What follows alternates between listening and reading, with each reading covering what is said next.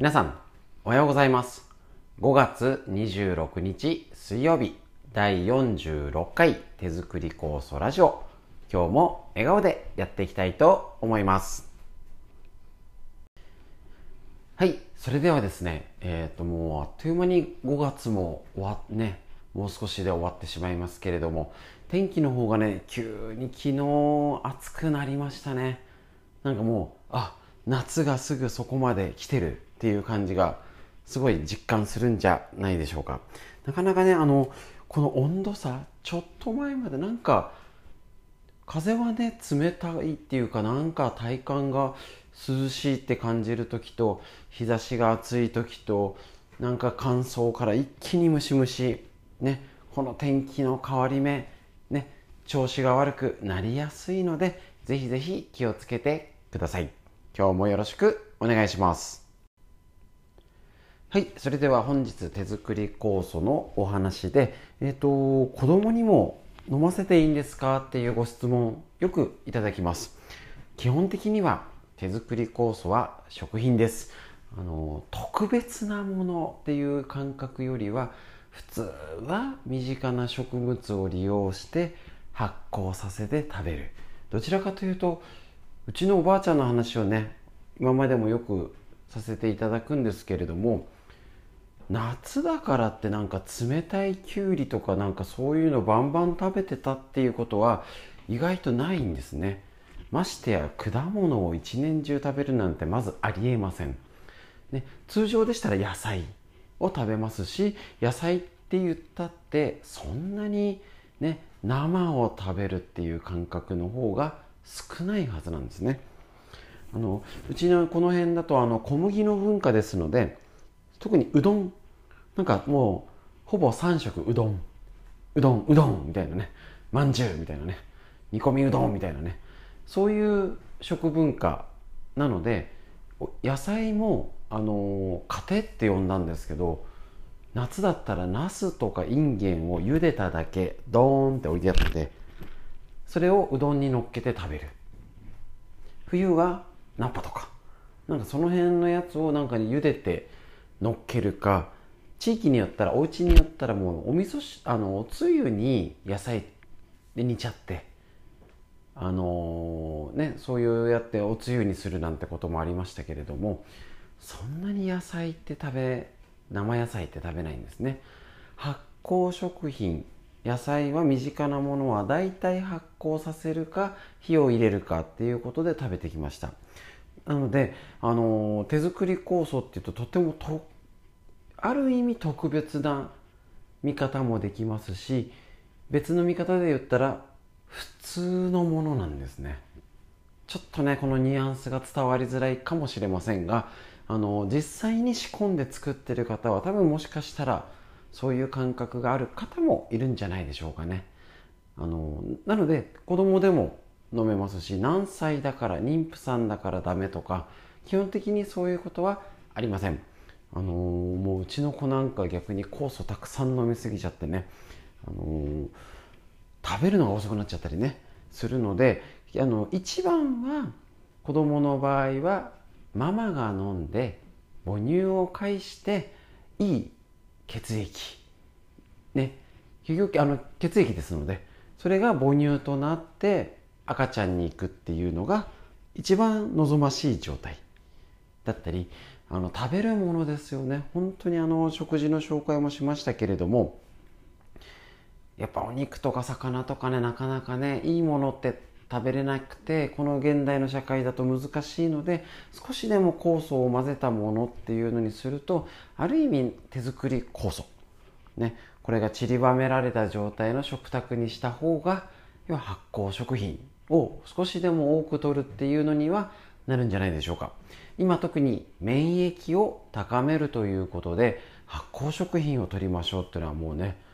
あの特別な薬はない。ね味噌汁とかね漬物食べましょうっていうのが免疫力を高める第一のポイント。でそれが一番自前で手作りなものに勝るものはありません。正直言うとうちはヨーグルト進めておりません。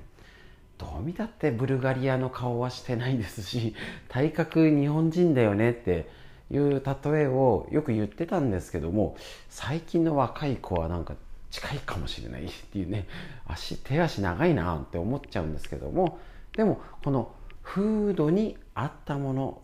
とっても大事になりますのでそれをぜひ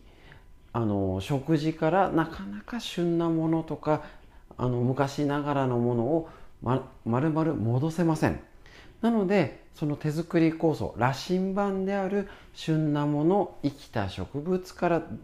抽出したエキス発酵食品を取るっていうことであれば小さい赤ちゃんだろうが子供だろうが大丈夫です。ただ多少注意事項がありますのでもしアトピーとか心配な方がありましたら直接お問い合わせをください。ということで今日は子供にも酵素飲ませて大丈夫っていうお話でした。以上になります。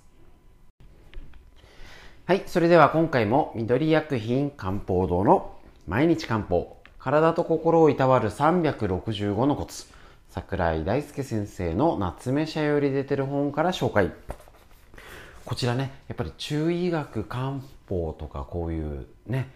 東洋医学としての考え方をぜひ取り入れることによって、えー、っと西洋医学ももちろん大事なんですけれどもあのやっぱり一部しか取り上げませんしあの病気とか問題がなければ大丈夫ってなっちゃうんですねでもある意味よく言ってるんですけれども異常がないのは太鼓判。ね、あ、血流を良くするとか家で治せるってことなんですね。だから落ち込まないで、なんかね、カレーだからって言われちゃうとね、ああっていう、何も薬ないのみたいに思っちゃう方もいるみたいですけど、逆にチャンス、東洋医学が狙います。今日は5月26日、30を過ぎたら更年期障害の予防の意識を更年期障害を仕方のないものと諦めている方も多いかもしれませんが、ある程度予防することはできます。穏やかな更年期を迎えるためには食生活に気を配り、漢方を上手に使うことにより血液や腎を補い養っていくこと。そして女性は若い時から月経に関心を持ち、規則正しい月経が来るように気をつけること。そのためには冷やさない、食事に気を配る。適度の適度な運動でストレス発散することが月並みですが大切です。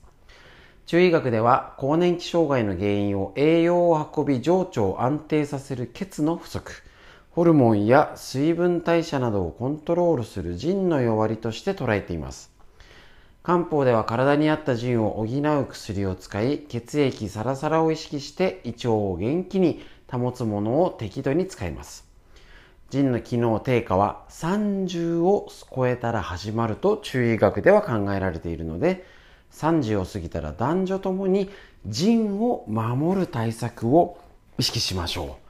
う。ということなんですね。やっぱり腎大事ですよね。ここでも先週ちょっとストレッチで腎を特集したんですけれども、30を過ぎたら更年期障害、今プチ更年期って言って基本は45歳から55歳ぐらいの 10, 10年間を指すんですけど35歳からもう気をつけなきゃねっていう風になっております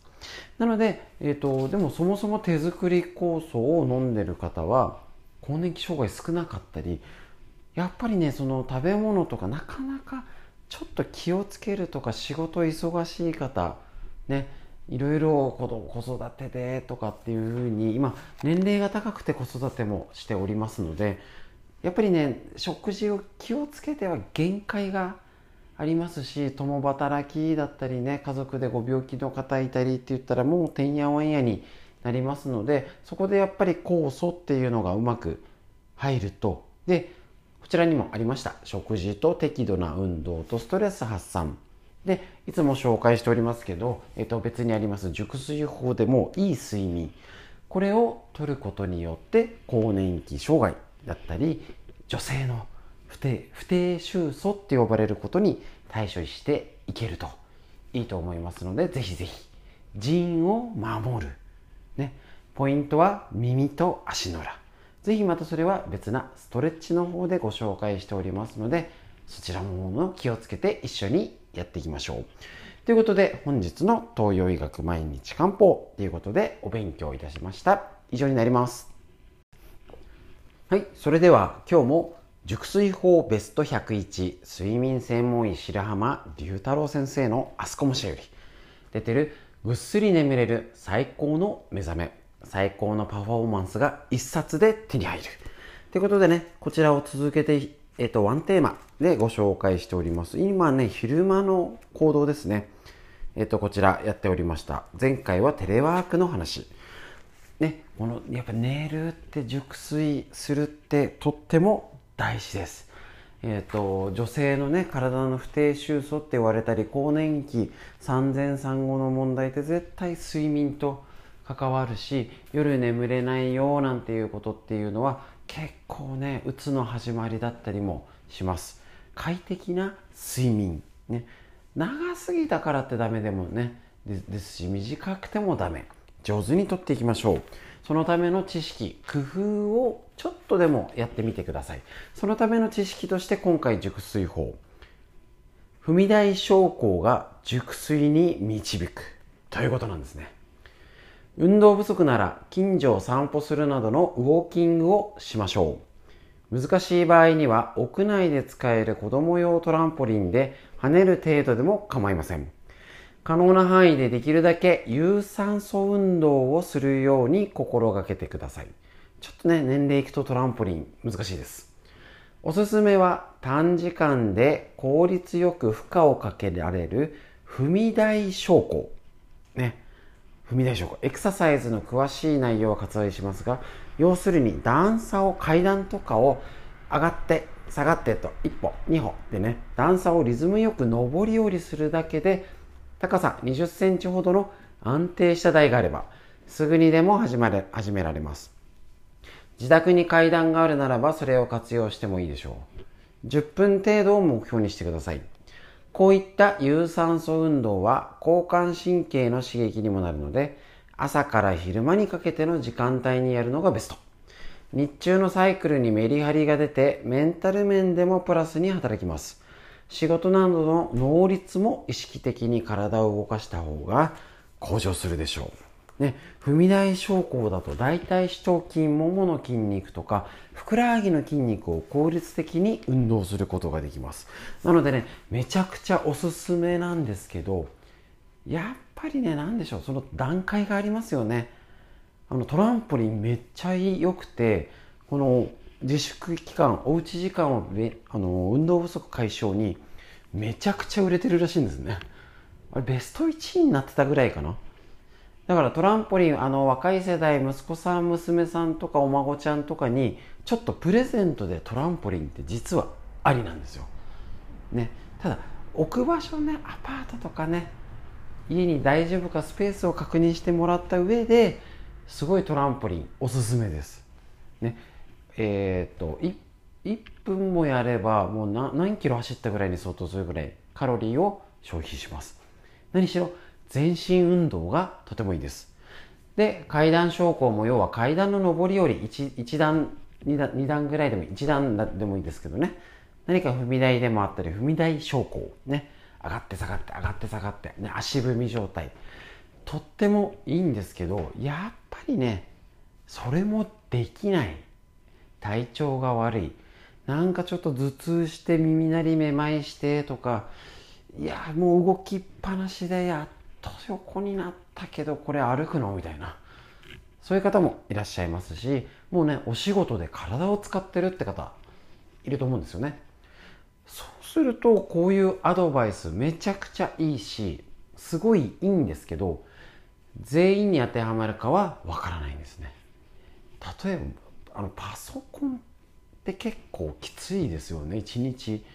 中には7時間8時間もやりっぱなし。